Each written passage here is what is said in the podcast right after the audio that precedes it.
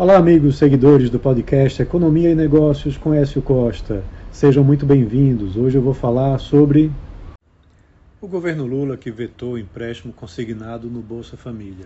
O modelo de crédito para os beneficiários do programa de transferência de renda teve sua proibição reforçada pelo governo Lula.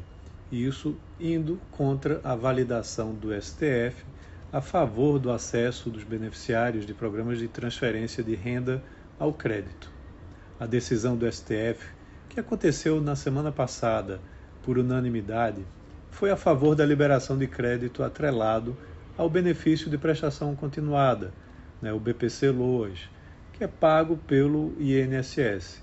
No entanto, a decisão, que foi favorável, se estendia para beneficiários de outros programas de transferência de renda, como o próprio Bolsa Família.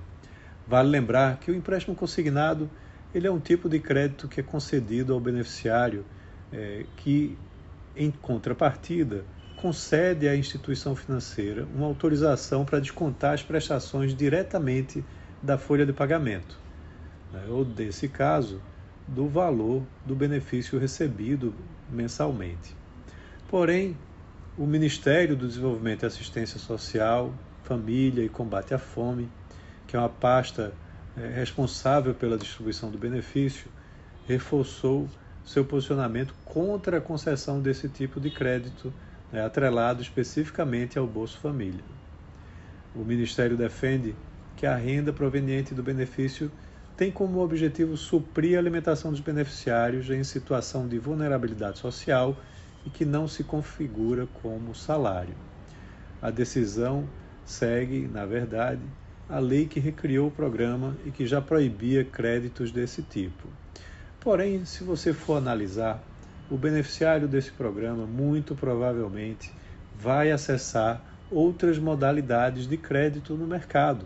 E essas modalidades de crédito já é, que não tem essa condição né, igual ao consignado de estar atrelado com um débito direto né, no pagamento do benefício, termina tendo um custo muito mais elevado.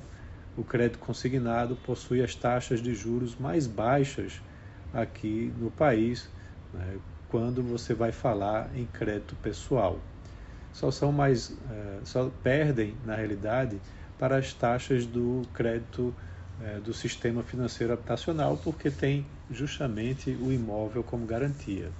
Então, talvez isso saia como algo é, onde o beneficiário do Bolsa Família sai perdendo né, e não ter acesso a essa modalidade de crédito.